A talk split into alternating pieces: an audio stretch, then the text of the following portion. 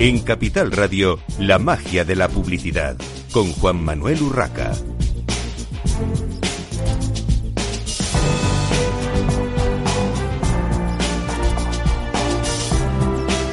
Buenos días, un viernes más a la magia de la publicidad en Capital Radio. Les habla Juan Manuel Urraca. Hoy tenemos con nosotros a María Barcellos, eh, responsable de medición online de Nielsen. Bienvenida, Mayra, perdona, Mayra. Buenos días. Tenemos también a Julia Corona, coordinadora del estudio AMES de la Asociación de Marketing de España. Bienvenida, Julia. Y a Pepe Martínez, que ya ha estado más veces en estos micrófonos, presidente de Aneimo y ahora en representación de Insights más Analytics España, la nueva asociación de la que hablaremos con, con Pepe, él nos irá contando. Y justo en estos momentos entra por la puerta, así lo, lo digo en directo, normalmente siempre es puntual.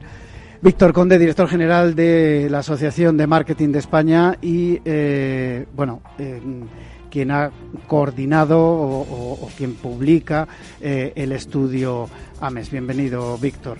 Muchas gracias, perdón por el retraso, el tráfico en Madrid sigue siendo un pequeño problema. Bueno, sin más dilación, vamos con eh, Mayra, Mayra, Mayra Barcellos, eh, responsable de medición online de, Nielsen, para hablar de ese estudio que habéis presentado sobre cómo compramos online los españoles. Eh, lo primero, Mayra, ¿en qué consiste el estudio, este Digital Consumer Survey de, de Nielsen? Vale, gracias por la invitación. El estudio, la verdad, consiste en entender el comportamiento digital de los consumidores españoles, saber cómo se conectan, por dónde se conectan, quién haces, cuántas horas están conectados de su casa, su trabajo, cuántas horas escucha la radio, por ejemplo. Entonces es un poco tener esta visión general para que marcas, agencias puedan saber mucho más sobre el comportamiento digital de los españoles. Cuéntanos un poco cómo se hace el estudio, cómo es la muestra. Vale, tenemos un panel digital junto con Daineira, que nuestra, en, colaboración con Nielsen, hicimos una encuesta para saber un poco los datos de declaración de cuántas horas están conectados. Entonces, tenemos una muestra eh, eh, que representa todas las comunidades autónomas para tenemos una fotografía, una radiografía muy eh, eh precisa de cómo se comporta de forma digital los españoles. ¿Y cómo se informan? Dentro de esos datos del estudio había datos de cómo se informan los españoles sobre las marcas y productos. Según el estudio, ¿cómo se informan? Vale. ¿Cómo nos informamos los españoles? Sí, claro, al final. La tele eh, tiene una posición importante en cuando nos informamos, cuando miramos marcas de todo. Pero al final, la Internet, o sea, buscar informaciones online, también cuenta con 20% del tiempo de nuestros españoles, al final. Pero también hay una parte de que los españoles eh, preguntan para sus amigos, sus familiares pero 9% miran las webpages de las marcas. Entonces, es una composición entre televisión, buscar de forma online, preguntar para amigos, pero mirar la webpage de las marcas. Es un poco tener eh, eh, este ecosistema de búsqueda cuando quieren saber informaciones, por ejemplo, de determinados productos. ¿Y tenéis datos de tendencias? Es decir, eh, comentabas evidentemente el acceso online eh, uh -huh. para, para, buscar información de todo tipo, eh, la parte, digamos, de, de, la web de las marcas. Eh, hablabas de un 20%, creo recordar, me, me ha sorprendido. El, no, 20% en los buscadores, en los 9% buscadores. en las marcas. En las marcas, sí. vale, Por vale, eso, vale. cuán es importante estar sí, sí, sí. de forma más amplia en, en los buscadores, no apenas tener su webpage de su marca. ¿Y qué tendencia ha habido con respecto a los años anteriores? Eh, ¿Sube el, el, online? ¿Sube eh, la búsqueda directa en, en buscadores? O, o, nos vamos a las marcas? La verdad sube mucho más la búsqueda a través de los buscadores. Estamos mirando cada vez más personas buscando más informaciones y no apenas en los buscadores, pero mirando comentarios y las evaluaciones de productos también. Entonces buscamos, pero miramos qué tipo de evaluaciones hay de acuerdo con este producto. ¿Y qué peso tienen ahora mismo, si tenéis datos del estudio, la parte de redes sociales? Vale, vale. La verdad, hay, hay que, que, evaluar de dos formas. Una, qué tipo de informaciones son compartidas, ¿no? Compartidas, perdón, en las redes sociales, pero también la parte de colaboración. porque claro, tú puedes compartir algo, alguna información, pero al colaborar y hablar de, determinado producto, eso también vale en la hora de tomar de decisión de compra. Entonces, muchas más personas están compartiendo sus evaluaciones, sus opiniones y al mismo tiempo cuánto esto vale en la hora de tomar de decisión. Hay una cosa que siempre me llama la atención de, los estudios cuando se habla de, redes sociales, porque evidentemente la red social en sí tiene una información que puede ser más o menos completa. Tú ves un post que ha subido eh, cualquier persona o, una marca incluso a, una red social y, eh, digamos, ese titular o esa noticia breve te puede eh, servir como, como noticia completa, como información completa. Pero en muchísimas ocasiones es un enlace que te lleva a un vídeo, que te lleva a una web, que te lleva a la web de un, de un medio de comunicación. ¿Recogéis de alguna manera ese, ese tráfico? Sí, la verdad, eh, cuando evaluamos, por ejemplo, el camino, la jornada de decisión de compra, sabemos, por ejemplo, tenemos estudios que para, si está buscando un coche, por ejemplo, su jornada tiene 24 puntos durante su jornada de búsqueda. Desde nueve son online.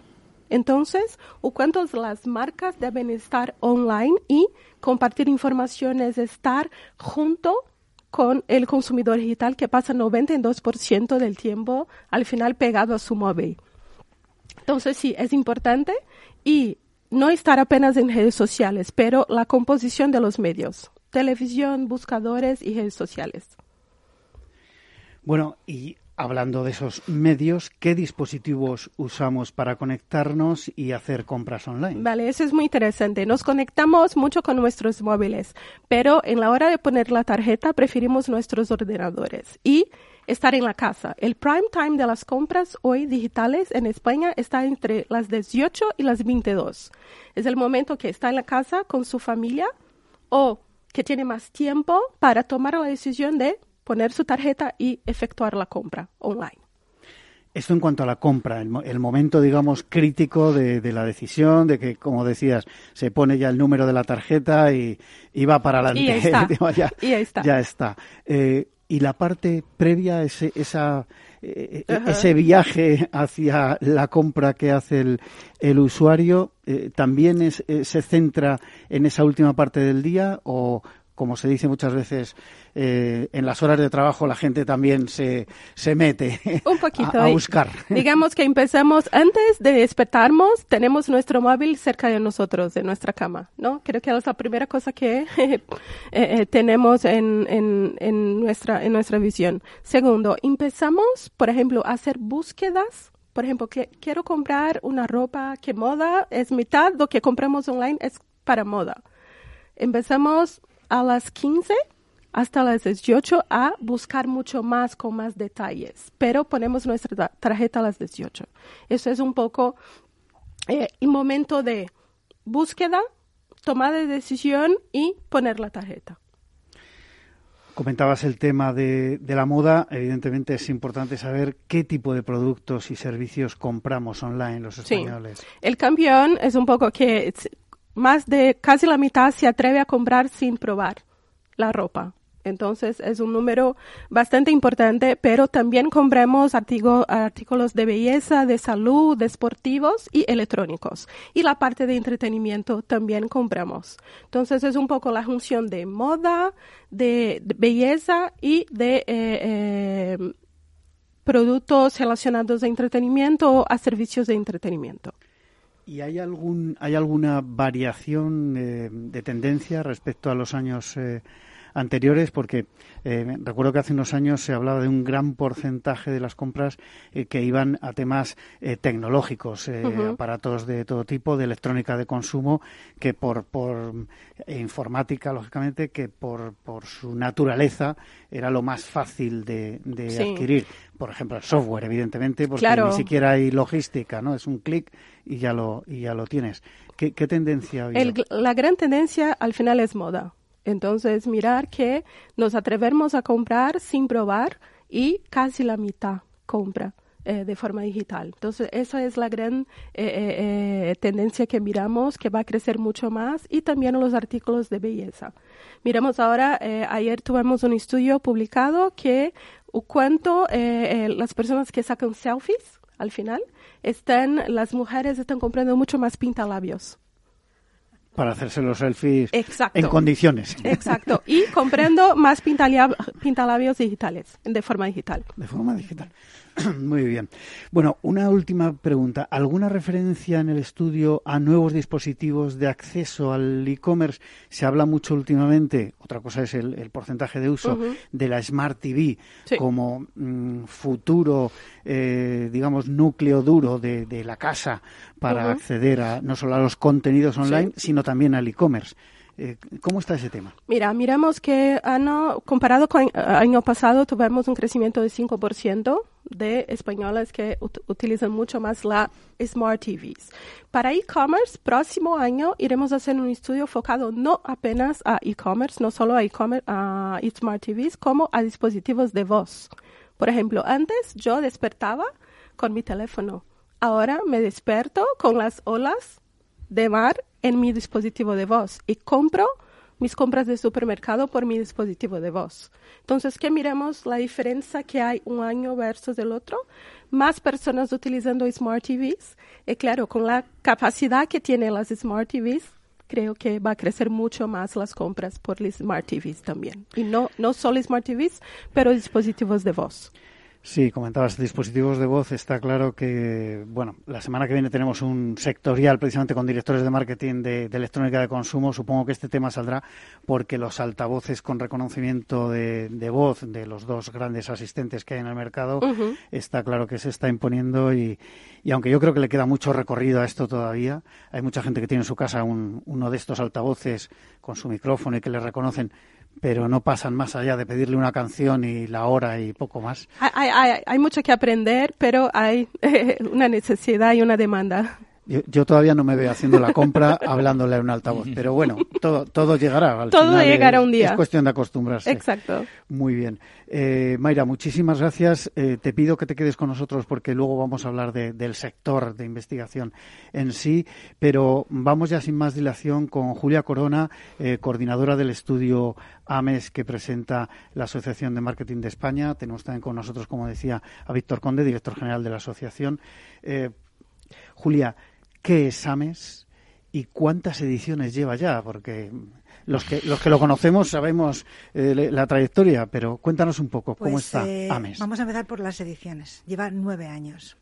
Y hace diez años, bueno, casi once años realmente, un grupo de personas muy comprometidas con la Asociación de Marketing eh, empezaron a romperse la cabeza y a pensar si el marketing es tan importante, si la inversión que se hace es tan importante en tantos campos, si hay mucho conocimiento de cómo es la publicidad, pero hay mucho desconocimiento de cuánto suma, de cuánto importa al final todas las actividades que hacen los directores de marketing para que sus marcas y sus productos estén lo mejor situados en el mercado, hay que buscar algún tipo de herramienta.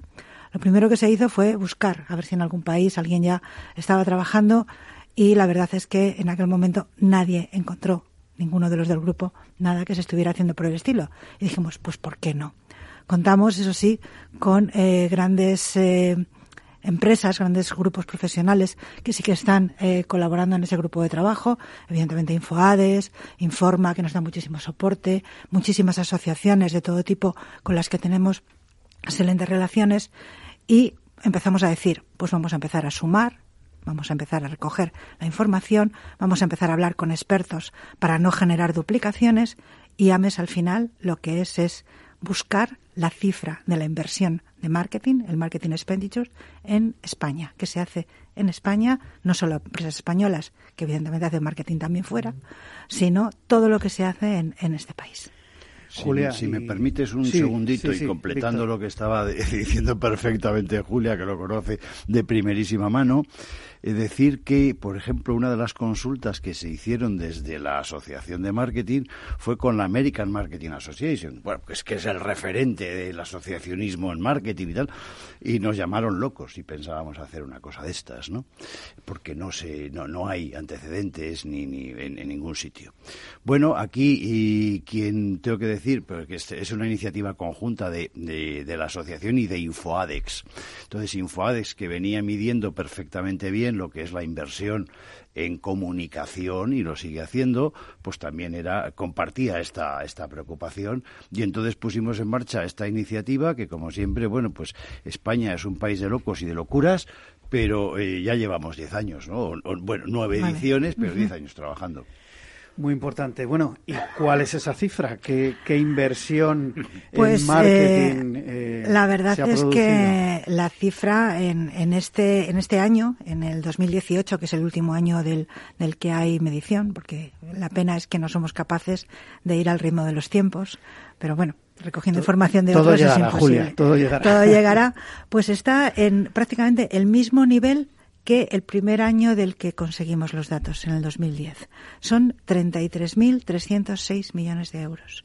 Es el 2,8 del PIB y, evidentemente, entendemos que es una cifra suficientemente importante como para que el marketing sea una disciplina tomada absolutamente en serio por todos. Evidentemente comentabas eh, la similitud de la cifra con respecto a esa primera edición del estudio.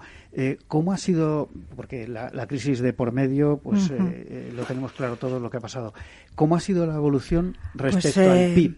Respecto al PIB, porque también es una parte importante. Respecto, este 2,8, ¿cómo ha evolucionado? Respecto al PIB, la verdad es que las variaciones han sido bastante pequeñas, porque lo que sí que hemos identificado sobre todo ahora que tenemos una serie bastante larga, es que hay una correspondencia muy, muy, muy alta entre la evolución del PIB y la evolución de la inversión en marketing. ¿Cómo ha sido por sectores? ¿Cuáles crecen en inversión y cuáles se estancan o bajan? Porque para mí estancarse hoy en día eh, casi es empezar a bajar. Ha habido, ha habido variaciones. Sí que ha habido sectores, básicamente, pues consumo duradero por el impulso de la automoción, que llevan ya muchos años pujando y empujando bastante fuertemente.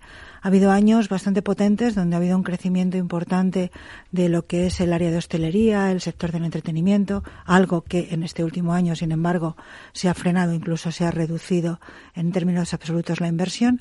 Y también venimos viendo un avance importante del área financiera el área de seguros, el área de banca, tarjetas, servicios financieros en general, también viene eh, empujando paso a paso desde, desde el principio.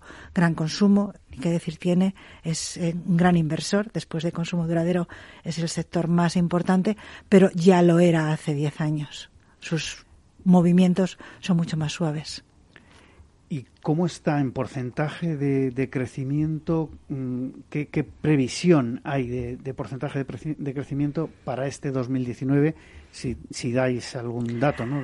pues somos, en base al estudio. Somos tan atrevidos que incluso eh, lo hacemos. Eh, comentar eh, por tener un punto de referencia, que en el año 2018 eh, el crecimiento fue de un 3,8. El año anterior había sido un 4.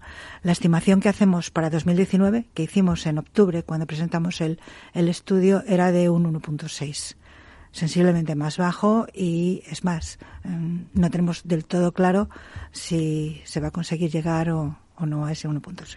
Vamos a ver, que entre los economistas y los políticos nos está metiendo mucho miedo. Esperemos que no se cumplan esos malos augurios y que, y que todo evolucione favorablemente.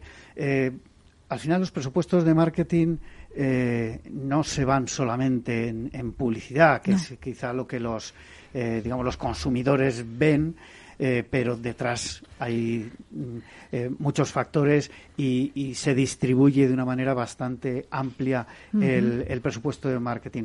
¿Cómo es, eh, cómo ha sido, según el estudio, la distribución de la inversión? Porque uno de los datos del estudio es 59,7% en publicidad, comunicación, promoción.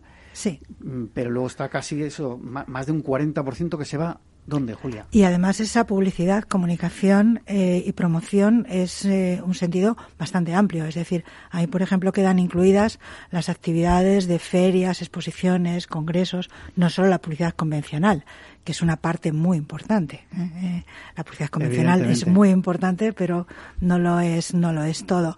Eh, hay una partida eh, importante que se ha venido manteniendo en crecimiento y positivo incluso en los momentos de la crisis más dura, que es todo lo que tiene que ver con las acciones de relación con los clientes, todo lo que es mantenimiento de la fidelización, todo lo que es crear redes, crear comunicación, crear eh, vínculos con los consumidores, con los clientes, sean B2B o sean consumidores finales, es algo que ha venido creciendo durante el momento, todos los momentos y es en torno a un 10%. Hay otra parte que también es eh, importante y que nos atrevemos a calcular en, en AMES, que es eh, el coste de las personas que están haciendo marketing. Parte los salarios, los claro. departamentos, los departamentos de marketing, no los profesionales que hacen actividades de marketing, sino lo que es acción de marketing pura y dura, que también es en torno a un 10% y que proporcionalmente todavía no se ha recuperado respecto de la- los niveles que había en, en 2010. Hay otra partida que eh, es mucho más pequeña, pero que también no consideramos que es muy importante, que es todo lo que tiene que ver con el conocimiento por adelantado, lo que es investigación, lo que es consultoría de marketing, que es únicamente un 2,8, pero que sí que es una partida con suficiente eh, interés. ¿no? Y luego hay una última parte que no hemos conseguido, que no conseguimos eh, llevarla a todos los sectores, pero sí a algunos que es eh, la información eh, de descuentos en precio, de esfuerzos en acción promocional de descuento en precio, donde automoción es quien lidera con mucho, con casi todo, prácticamente. complicado, entiendo, eh, obtener ese dato, porque las empresas muchas veces eh, lo pueden desvirtuar en el sentido de que puede ir a fondos de marketing o puede ir contra lo que es costes de producción, etcétera, fabricación, entiendo que es Eh, complicado. ahí es un, es un dato que es complicado, pero que afortunadamente tenemos eh, muchos estudios, hay muchos estudios trabajando en esta línea, hay asociaciones profesionales como Faconauto, ni que decir que tiene ANFAT, eh, luego empresas de investigación que hacen ese trabajo y ahí estamos. Muy bien, eh, llegamos casi a las 11 y 27. Vamos a hacer una pequeña pausa para la publicidad y continuamos en la magia de la publicidad en Capital Radio.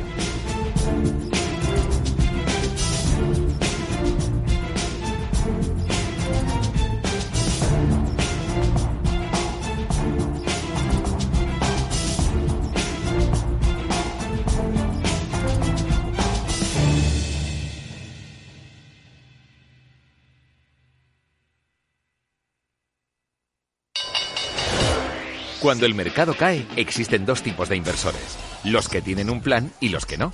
Entra en xtb.es y descarga nuestra guía para sobrevivir a las caídas en bolsa. Aprende a proteger tus acciones y a sacar provecho de los mercados bajistas. XTB, más que un broker online.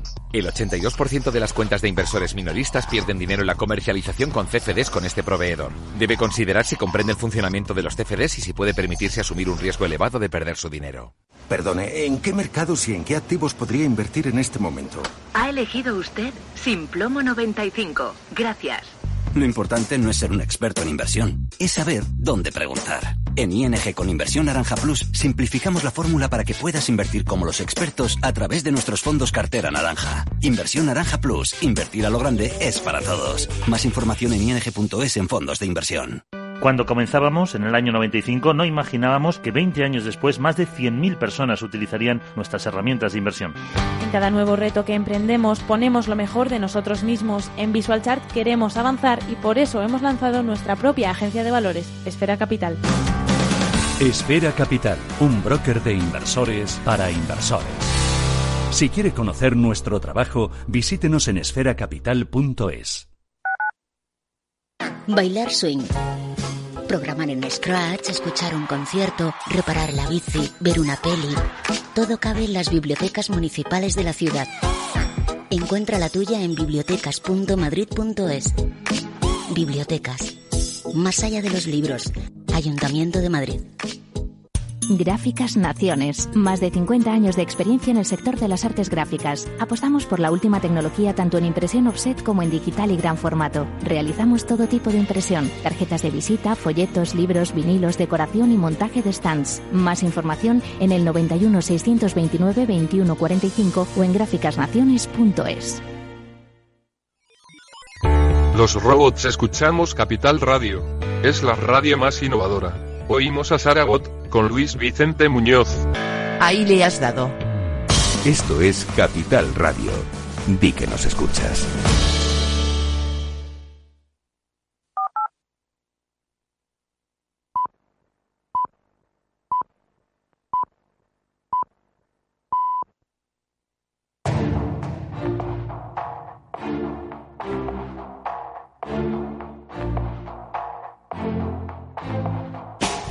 En Capital Radio, la magia de la publicidad, con Juan Manuel Urraca. Continuamos en la magia de la publicidad en este viernes en Capital Radio. Eh, les habla Juan Manuel Urraca y estamos hablando sobre investigación, sobre, en este caso concreto, el estudio AMEX, que, AMES, que presenta la eh, Asociación de Marketing de España y hablamos con Julia Corona, su, coordinadora. Estábamos hablando de, bueno, cuál ha sido la inversión, la evolución por sectores, eh, el dato de qué parte se lleva, eh, digamos, el, nicho dentro de lo que son los presupuestos de marketing de las empresas, en lo que se va a investigación. Y me gustaría saber con respecto al empleo, ¿cómo ha evolucionado el sector en los últimos años? Evidentemente le habrá afectado la crisis, pero ¿cómo está? Eh, ¿Cómo ha evolucionado con respecto a años anteriores? Y no sé si nos puedes dar alguna estimación luego para el 2019. Eh, cuando hicimos este, este trabajo, eh, nos planteamos que marketing realmente hacen en todas las empresas de todos los tamaños, pero lo que sí que asumimos que había un departamento de marketing con cara y ojos en aquellas empresas que al menos tenían 10 empleados y que al menos tenían un millón de facturación. El resto del trabajo que se hace para marketing no lo cuantificamos o intentamos no cuantificarlo.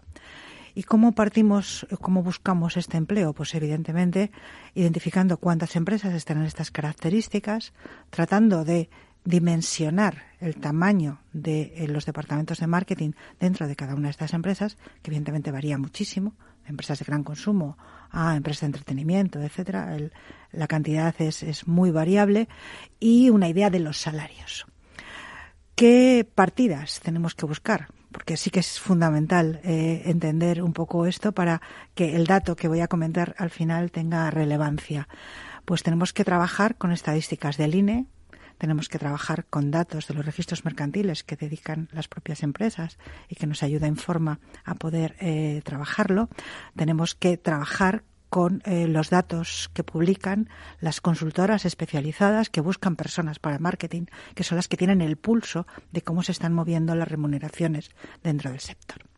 Dicho esto, eh, comenté al principio que esta partida, que es una partida importante, no ha conseguido recuperar los niveles que había al principio de la crisis. Pero también tengo que decir que en el año 2018 es la partida que más ha crecido, que ha crecido un 6,8 frente al 3,8 de el marketing en, en, términos en términos generales y eh, la contribución de este, de este crecimiento viene tanto por el crecimiento de empresas, el número de empresas que están en estas circunstancias, el crecimiento de las plantillas y el crecimiento de los salarios, en torno a un 2% aproximadamente cada una de esas, cada una de esas partidas. En total, eh, sí que, por dar una, una cifra, señalar que nuestras estimaciones son de más de 100.000 personas trabajando en marketing, que bueno, no nos caben en el Bernabéu, ni en el Camp Nou, ni en casi ninguno de los estadios de fútbol, ¿no?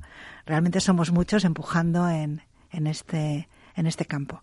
La estimación de cara al año que viene, pues complicado, pero desde luego sí que hay una percepción de que va a ser más, más suave, muchísimo más suave. Aunque el mantenimiento del, del empleo, el crecimiento del empleo, pues es una variable que va más a rastras que otras que sí que se nota más, eh, no sé, investigación, por ejemplo, pues es una de las que primero eh, son sensibles a cualquier movimiento o a cualquier cambio, mientras que el empleo es un poquito más lento. Luego hablamos del tema de, investigación. La última pregunta, Julia. De las inversiones en marketing, ¿qué porcentaje se lleva digital ahora mismo? Pues eh, hace mucho más ruido de lo que es en términos económicos. También eh, todos, no sé, nos podemos imaginar una cifra mucho mayor, pero sin embargo es el 6,7 del total. El 6,7. El 6, con crecimientos apoteósicos, eso sí. Sí, sí, pero bueno, yo siempre digo cuando eh, se presenta una empresa nueva y al cabo de seis meses, un año, da datos y dicen hemos crecido un 300%. Este, yo digo, este año ha sido el infinito, porque de cero a lo que sea, el porcentaje es infinito. El crecimiento de este año ha sido un 7,8. Un 7,8. Que me he trabucado con tanto número. No pasa nada. Bueno, vamos a aprovechar que tenemos a Mayra Barcellos de Nielsen, tenemos a Julia Corona, eh, coordinadora del estudio AMES, eh, tenemos a Pepe Martínez, presidente de Anaimo y representante ahora de eh, Insights and Analytics España, la nueva asociación. me gustaría preguntaros cómo veis el sector de la medición en España, cómo está ahora mismo si realmente eh, es un sector, eh, digamos, reconocido y, en, buena línea de, desarrollo, en crecimiento, o, bueno, no sé, ¿cómo, lo veis? Pepe, estrénate hoy. Eh, yo le veo, o sea, veo bien al sector de la medición. Estamos en un buen momento y lo que pasa que estamos en un momento de, como todo, de transformación. La sociedad va muy deprisa y detrás de la sociedad, de los ciudadanos, pues todos los demás, los clientes, los proveedores, el marketing, todo lo que han estado comentando aquí mis compañeras. Pero estamos orgullosos de la medición, nuestros clientes abren sobre el ROI y ahora tenemos retos muy importantes encima de la mesa. Todo lo que se ha comentado aquí, medir bien, bien lo digital, porque lo digital es un mundo muy gaseoso, muy complejo y cada día nuestros clientes, como ellos son muy demandantes, pues esto a nosotros nos reta. Pero creo que la investigación, el marketing, la comunicación va a gran velocidad y, lo que digo, y ahora pues hay grandes expectativas en nuevas soluciones, la tecnología nos está ayudando en casi todo, porque la tecnología nos acompaña en todo, pero la tecnología nos ayuda a tener grandes datos y de todos esos datos a encontrar los insights, que al final es lo que necesitamos, es decir, entender lo que funciona, porque los datos, como comentaba Julia o Mayra, los datos están bien, pero lo importante al final es tener un entendimiento y una inteligencia del mercado que te permita desarrollar una estrategia superior a todos los competidores. No sé si coincidís, Mayra, Julia. Mm, sí, claro, creo que es, un momento importante para si medir muy bien, tener la mejor cobertura, comprender el comportamiento digital de los españoles. Porque lo que miramos hoy, hay medidores que no tienen la mejor cobertura. Y esto es una preocupación para quien mide, para marcas, para agencias. Entonces creo que momento de transformación total. Tener conocimiento, medir bien y tener buenos insights. Sin lugar a dudas hay aluvión de datos, eh, pero por ejemplo, lo mismo que hacemos en el estudio AMES, puedes tener muchísima información, pero tienes que tener perfectamente claro dónde pueden estar las duplicaciones entre una fuente de información y otra, exactamente cuáles son las referencias, qué cobertura, como estaba diciendo ahora mismo María, me está dando un dato y me está dando otro, es inteligencia de interpretación de los datos. Eh, al final es, importante que haya una persona detrás eh, leyendo los datos. Más que una persona, una, una, buena cabeza, una buena cabeza con experiencia y con conocimiento de cada mercado y de cada contexto. Porque el, volumen de datos es, es, brutal. Yo siempre, cuando se habla de, de, estas cosas, suelo poner el ejemplo, a mí me llamó mucho la atención. Yo soy un forofo de la Fórmula 1, tuve eh, oportunidad de, hace años de estar dentro del box eh, de, un, de un equipo de, de Fórmula 1, eh, viendo cómo trabajaban los ingenieros en el momento en que estaban fuera en la carrera. Y al final lo que me contaban es que hay millones de datos, pero todo aquello y por mucho software que haya para filtrar datos, tiene que verlo un ingeniero que entienda y que sepa mm, responder y dar órdenes sobre qué está viendo en una pantalla en la que le aparecen eh, pues, pues cientos de datos a la vez. Mejor analogía que se podía tener ahora, porque ese es el mercado, un Fórmula 1 que va a toda velocidad y nosotros somos esos ingenieros que están con un montón de información y de expertise pero también en ese momento tiene que contar la intuición, no solo son los datos que tienes en ese momento, el elemento intuitivo es fundamental, la experiencia. Entonces, hoy en día se habla mucho de Big Data, pero también se habla mucho de Smart Data y se habla mucho de Small Data. O sea, que no solo se habla de Big Data. Big Data es maravilloso, pero estamos hablando de niveles que son descriptivos. Necesitamos entrar en lo explicativo y necesitamos saber cuáles son los datos que son capaces de explicar cómo cambiar el mercado a tu favor, a favor de tu marca, a favor de tu compañía y esa parte es una parte totalmente estratégica. El gran cambio que hay hoy en día también es que ya no solo conocemos el exterior de los consumidores, es decir, dónde están conectados, cómo duermen, cómo viven, sino que conocemos más de su mente. Hemos entrado en el interior, es la neurociencia que nos ha permitido entrar en el interior de lo que pasa en los consumidores y esto solo acaba de empezar. O sea que realmente ha, habido hasta ahora eh, todos estos libros de Harari, Sapiens, lo que dicen es que hasta ahora el ser humano lo que hemos hecho es conquistar la realidad externa, pero es que ahora viene la conquista de la realidad interna de aquí al futuro. El panorama que hay ahí es impresionante y realmente estamos empezando a medir las emociones. Yo estudié psicología en el año 78 y no se hablaba en la Universidad de Psicología nada de emociones porque emociones era algo peligroso, ruidoso, que eh, metía interferencias en la toma de decisiones todos los briefings de los clientes están hoy llenos de cómo puedo medir las emociones, la conexión emocional con mi marca, cómo puedo, cómo influye la conexión emocional con la toma de decisiones que hace el consumidor. O sea que tenemos unos retos apasionantes y estamos ya midiendo las emociones. Es curioso, Pepe, me está eh, recordando todo esto, volviendo un poco a la jerga del pasado, cuando se hablaba de cuantitativo y cualitativo, al final esta parte es el cualitativo de verdad, ¿no? Claro. Porque cuantitativo sí, con Big Data, con los, eh, la informática, los ordenadores, los móviles y todos los dispositivos conectados, datos tenemos para aburrir. Ahora, eh, cómo medimos, cómo medís desde vuestras empresas la calidad de esos datos es lo que al final. Y esto que comentas, el cualitativo es la pareja perfecta de Big Data, porque al final en Big Data tú vas a encontrar cosas, pero necesitas porque es. Cualitativo es la pareja perfecta de la neurociencia, porque al final en todas las herramientas analytics, todas las herramientas que tienes hoy en día, cuantitativo, todos los números, el único que va buscando la comprensión es el cualitativo. Entonces es una, yo creo que es una pareja genial que está evolucionando lo mismo hay cualitativo digital, hay miles de formas hoy de hablar con los consumidores sin verlos, de conversar, de meterse en tus casas a través de los vídeos que te mandan miles de oportunidades. Tenemos una profesión que realmente es fascinante, junto con el marketing, junto con la comunicación. Eh, es muy difícil a veces explicar todo lo que sentimos con nuestra profesión cada día, la pasión que podemos experimentar. No paras no paras de trabajar. Hay un, tema que yo también quiero añadir, es que eh, el consumidor está mm, absolutamente abierto de cara a los consumidores. Le vemos por un lado y por otro. Pero yo creo que también las propias empresas están haciendo investigaciones de sí mismas. Están haciendo investigaciones internas en mayor medida de la que se estaban haciendo antes. Es decir, el clima laboral, eh, las propias diversidad, eh, todo lo que pueda ser eh, cualquier línea de creatividad hacia planteamientos nuevos o enfoques nuevos. Es decir, las empresas están mirando hacia afuera, pero también se están mirando hacia adentro. Y eso también es un campo apasionante. Cambiando un poquito de tema, os pido vuestra opinión. ¿Tenemos en España el mejor modelo posible de medición online? ¿Quién se moja? Yo puedo empezar. La verdad que hoy el medidor que es la recomendación del mercado eh, desafortunadamente no tiene la mejor cobertura. Y por eso que estamos aquí. Entonces no tiene la mejor cobertura. ¿Por qué? Porque no cubre dispositivos móviles de la manera que debería. Si estamos 92% conectados desde nuestro móvil, ¿qué está pasando con las marcas? Entonces, por eso creo que importante medir bien con la mejor metodología y mejor cobertura. Creo que eso o que estamos aquí y, y queremos nos presentar en un futuro concurso.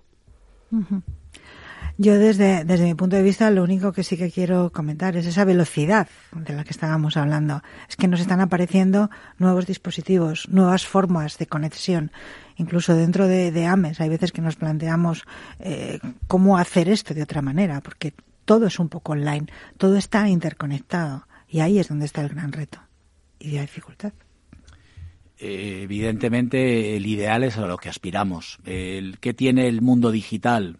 que es gaseoso, es muy intangible, es, es, ingenieril, pero es muy gaseoso y muy intangible. Y los consumidores se conectan a través de miles de dispositivos. Creo que es un campo en el que hay que avanzar, que todas las compañías estamos retados a avanzar en esa dirección y seguro que se pueden encontrar fórmulas porque en todo nunca hemos llegado al final. Entonces, se han creado unas métricas que están funcionando y habrá que mejorarlas y por seguro porque ya digo, todo está en un proceso de cambio muy grande.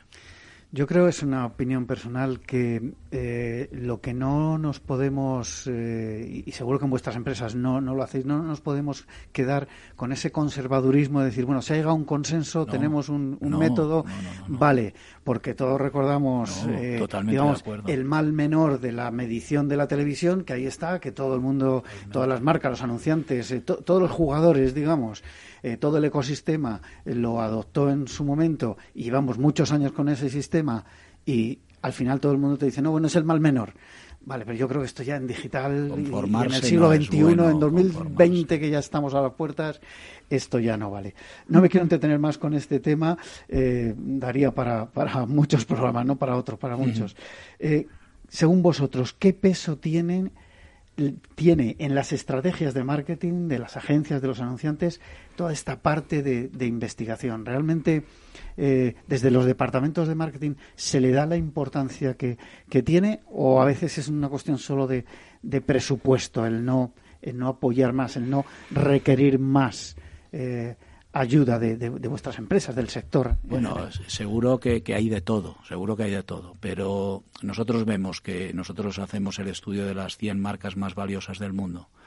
Las marcas que investigan, las marcas que invierten, que conocen la mente del consumidor, conectan mejor con ellos y son las marcas ganadoras. Entonces, seguro que habrá compañías que invertirán más, que invertirán menos, que incluso les gustaría invertir más de lo que pueden, pero hay una realidad. Las marcas que están poniendo recursos en tener una inteligencia del mercado, si tú tienes una inteligencia del mercado, tienes una ventaja competitiva y tienes un GPS de cómo abordar a los consumidores y cuáles son los consumidores que te interesan.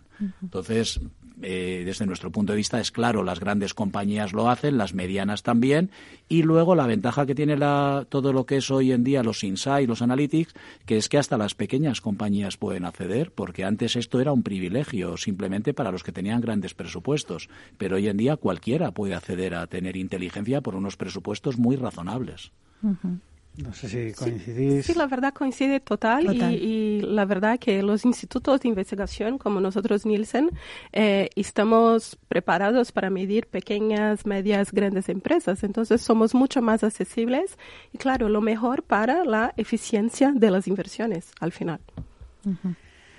Si, puedo agregar una cosa simplemente en la misma en la misma dirección. ¿eh? Yo creo que, que todo lo que ha sido el avance tecnológico, la digitalización, etcétera, que decimos siempre, que no sé si un poco ya mm, demasiado manida expresión, que ha democratizado el acceso a la comunicación, también es verdad que está democratizando el acceso a la información y a la inteligencia de mercado. Por otro lado, estamos mm, también que se nos cae la boca de decir que el cliente está en el centro de la organización. Luego, razón de más para investigar cada vez más y para conocerle cada vez mejor. Yo sigo pensando, como decía Pepe perfectamente, las empresas más punteras son las que más invierten en conocimiento y en información, sin ninguna duda. Pues algo tiene el agua cuando la bendicen. Y lo que creo es que, eh, siendo tan vital y tan capital la investigación y la información, pues es que parece mentira que haya gente que se sigue moviendo solamente por intuición. Y yo creo que la intuición está bien, pero hay que completarla con eh, solidez, ¿no?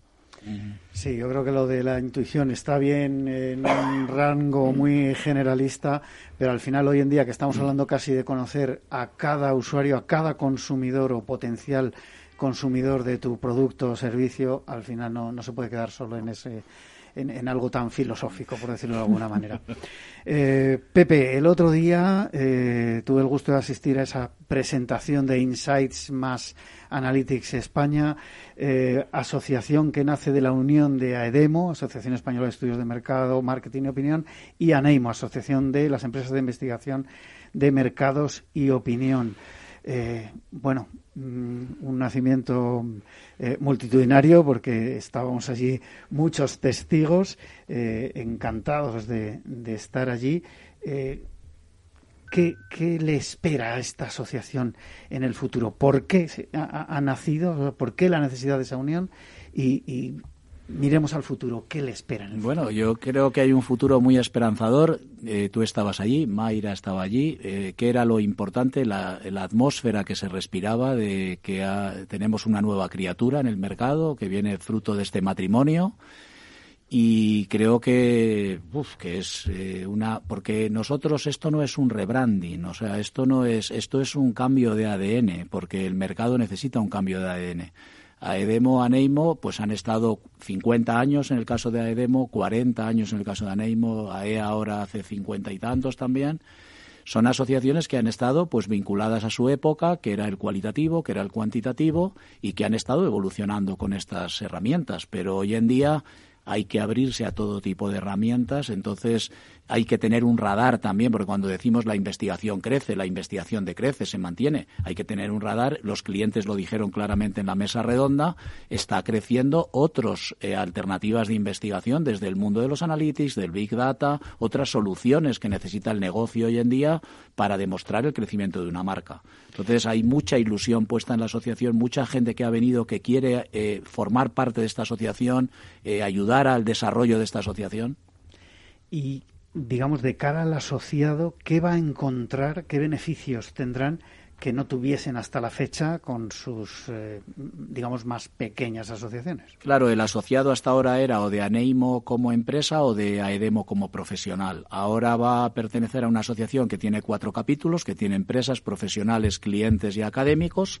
Entonces él se puede beneficiar de todas las ventajas que tienen las dos asociaciones juntas. Va a tener un valor añadido, un conocimiento de la ley de protección de datos, de las, eh, todos los códigos de calidad, eh, en fin, todos los temas de formación va a poder acceder a, las, a todas las ventajas que tenían antes y ahora por doble. Cuéntanos brevemente, aunque lo eh, explicaste perfectamente, lo explicasteis eh, perfectamente, eh, Joan Miró y tú mismo aquel día, para los oyentes, los que no tuvieron la oportunidad de estar, ¿cómo fue brevemente, cómo ha sido el proceso de integración, que entiendo que no que no ha sido fácil por lo que comentasteis, y, desde cuándo se está gestando esto. Esto a lo mejor lleva desde hace 10 o 12 años con aproximaciones que no han funcionado y ha llegado el momento en el que las cosas han funcionado. Era necesario porque al final eh, el tema es si una asociación, eh, si es bueno para la asociación. Ha habido muchas preguntas a lo largo de la historia. ¿Es bueno para Edemo? ¿Es bueno para Neimo? ¿Por qué ha funcionado ahora? Porque se ha cambiado la pregunta es bueno para los profesionales, es bueno para el sector, porque no es que sea bueno para Edemo o para Neimo, es que necesita el sector, que necesitan los profesionales. Todos los recursos juntos, todas las miradas juntas, y ahora se ha hecho, yo a veces hago, he hecho también algún paralelismo con el tema político, o sea, los políticos están mirando lo que es bueno para el partido o lo que es bueno para la sociedad. O sea, hay que mirar lo que es bueno para la sociedad y hay que formar. A ver si te escucha alguno. Equipos de trabajo, se ha creado un equipo de trabajo que es bueno para la sociedad. Yo ahora, por ejemplo, he oído también clic en mi mente y he dicho, Pepe, es importante también que tú ahora pases a un segundo plano y que venga gente nueva, porque yo llevo muchos años ahí metido, que venga gente nueva, con nueva mirada, con, nuevo, con nuevos registros, porque la asociación va a triunfar si hay biodiversidad si hay multidisciplinariedad. Eso es lo que necesita. Entonces, yo encantado de colaborar, pero desde el backstage ahora y que la gente joven también, la gente digital, la gente tome esta, este testigo que es el que le toca. De momento eh, toma la, digamos, la responsabilidad de la presidencia Joan Miró como presidente de, de Insights Mass Analytics. ¿Cómo será el, cambio? ¿Qué, plazos os habéis marcado? O sea, Joan es el candidato. Es importante decir a los oyentes también que eh, la Junta es una Junta de transición, o sea que esta Junta tiene que ser ratificada en marzo, abril por los socios de las dos asociaciones. Entonces ellos ahora es una Junta de transición y creemos que Joan es la persona para liderar este, esta nueva asociación, pero la hoja de ruta ahora es de aquí a marzo abril, pues se va a trabajar, se está trabajando, digamos, en funciones y a partir de ese momento pues se va a presentar una junta. Hemos mirado modelos internacionales en los que nos hemos inspirado, Estados Unidos, Nueva Zelanda, a la hora de, de construir la junta, los servicios, y luego hay una vocación muy grande de integrar a las compañías, a los clientes, porque ellos al final son los que están subvencionando la investigación, con todos los datos que hemos visto aquí, tener muy cerca a los clientes y sus necesidades, a Edemo Networks, que se ha celebrado ayer y antes de ayer, ya con 35 clientes, 25 el año pasado, es un éxito, son 35 clientes de grandes compañías, y esto es solo el germen de lo que va a ser ese capítulo. Eh, dabais eh, al final eh, algunos datos de SOMAR sobre el sector a nivel mundial. ¿Qué nos puedes destacar? Muy brevemente, Pepe. A nivel mundial la investigación sigue creciendo, pero la noticia más importante es lo que decimos, que está creciendo las nuevas áreas de la investigación. O sea, está creciendo los nuevos servicios, las nuevas soluciones. Y además está creciendo de manera imprevisible para nosotros porque no tenemos bien cogido ese radar. Tenemos bien cogido el radar de las metodologías tradicionales, pero no de lo nuevo. No de lo nuevo, lo nuevo no tenemos bien cogido el radar. Es en este sentido que aquí tenemos un buen estudio y tenemos que tener, bueno, además la asociación nace con vocación de estar muy cerca de la EA, de estar muy cerca de la Asociación de Marketing, de estar muy cerca de la IAB. Ya estamos muchos años trabajando juntos, pero creo que cada vez más los, eh, las necesidades de comunicación, publicidad, marketing, medios, estamos en la misma guerra, todos sincronizados alrededor de una marca y de un consumidor. A mí me pareció muy importante esa presencia de la, de la EA, esa, digamos, esa visibilidad que, que disteis a través de su. Agradecer a Lidia, efectivamente, agradecer a eh, Lidia. Y... Porque al final es una forma también de, de unir. Nosotros estamos eh, para ellos. Esas dos partes del sector. Para el marketing, estamos para la asociación de marketing. Está, este es nuestro. Para los medios, estamos trabajando ahí en colaboración. Yo creo que, fue muy importante. Como tú dices, eh, bueno, se celebró esa mesa redonda en la que había profesionales de, empresas, eh, anunciantes, eh, en menos de un minuto, medio minuto. la conclusión, los clientes? conclusión ¿qué dicen lo que nosotros que todo está cambiando que ellos mismos están sorprendidos de las necesidades de sus clientes internos y que también hay que acostumbrarse no solo a darles datos sino a pedirles datos ellos tienen muchos datos pues hasta aquí lo que ha dado de sí hoy la magia de la publicidad en Capital Radio. Despido ya a Mayra Barcellos de Nielsen, a Julia Corona, coordinadora del AMES, a Pepe Martínez, eh, presidente de ANEIMO y representante hoy de Insights eh, Mass Analytics, y a Víctor Conde, director general de la Asociación de Marketing de España. A todos ustedes les espero el próximo viernes en el especial sectorial con directores de marketing de electrónica de consumo. Se despide Juan Manuel Urraca. Muchas gracias.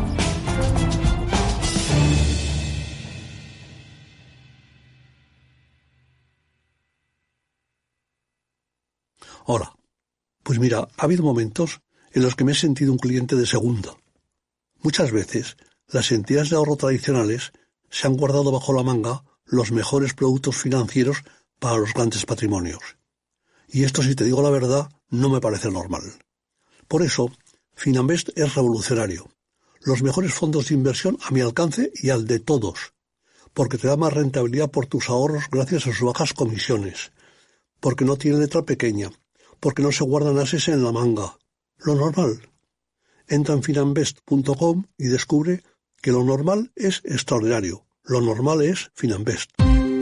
Ya no estamos en la era de la información, estamos en la era de la gestión de los datos y de la inteligencia artificial. El tratamiento inteligente de estos datos proporciona un valor enorme a las empresas en sus procesos de negocio. En Piper Lab ayudamos a nuestros clientes a tomar decisiones de negocio basadas en datos. Escúchanos todos los lunes a las 10 y media de la mañana en el espacio de Big Data de Capital, la Bolsa y la Vida. Tu radio en Madrid 105.7, Capital Radio. Memorízalo en tu coche. Capital Radio presenta Especial Inversión Inmobiliaria, una jornada conducida por Meli Torres y Carlos Ladero en la que hablaremos sobre el sector inmobiliario como destino de inversión en bolsa, cotizaciones, oportunidades y soluciones para accionistas e inversores institucionales. Nos acompañarán Merlin Properties, Neynor Homes, LAR España, Quabit Inmobiliaria, Renta Corporación, Millennium Servicios Inmobiliarios e Inmobiliaria del Sur. Reserve su plaza y asista gratuitamente a este especial especial llamando al 912 83 33 33 o en el mail eventos arroba capitalradio.es. Especial inversión inmobiliaria en Capital Radio, el 20 de noviembre de 10 a 12 horas desde Roca Gallery, José Abascal 57, Madrid. Con el patrocinio de GPM, Gestión de Patrimonios Mobiliarios. Si te gusta la cocina gallega de siempre, en el Mesón Gallego 1 y el Mesón Gallego 2 encontrarás los mejores pescados y mariscos de las costas junto a recetas de la Galicia interior, además de las carnes de Sanabria y los mejores embutidos de Zamora y nuestra terraza. Te esperamos en la calle Muller 35, teléfono 91 579 3623 y en la Plaza de la Remonta 13, teléfono 91 579 0769. Una recomendación del programa gastronómico Mesa y Descanso. Capital Radio. Disfruta de la mejor cocina gallega en Montes de Galicia. Todo un clásico moderno en el barrio de Salamanca. Disfruta de la variada dieta atlántica, de las mejores carnes y pescados tratados con respeto y transparencia y regados con una de las mejores bodegas de la zona. En grupo, en familia o en pareja, Montes de Galicia te ofrece el espacio perfecto en cada ocasión.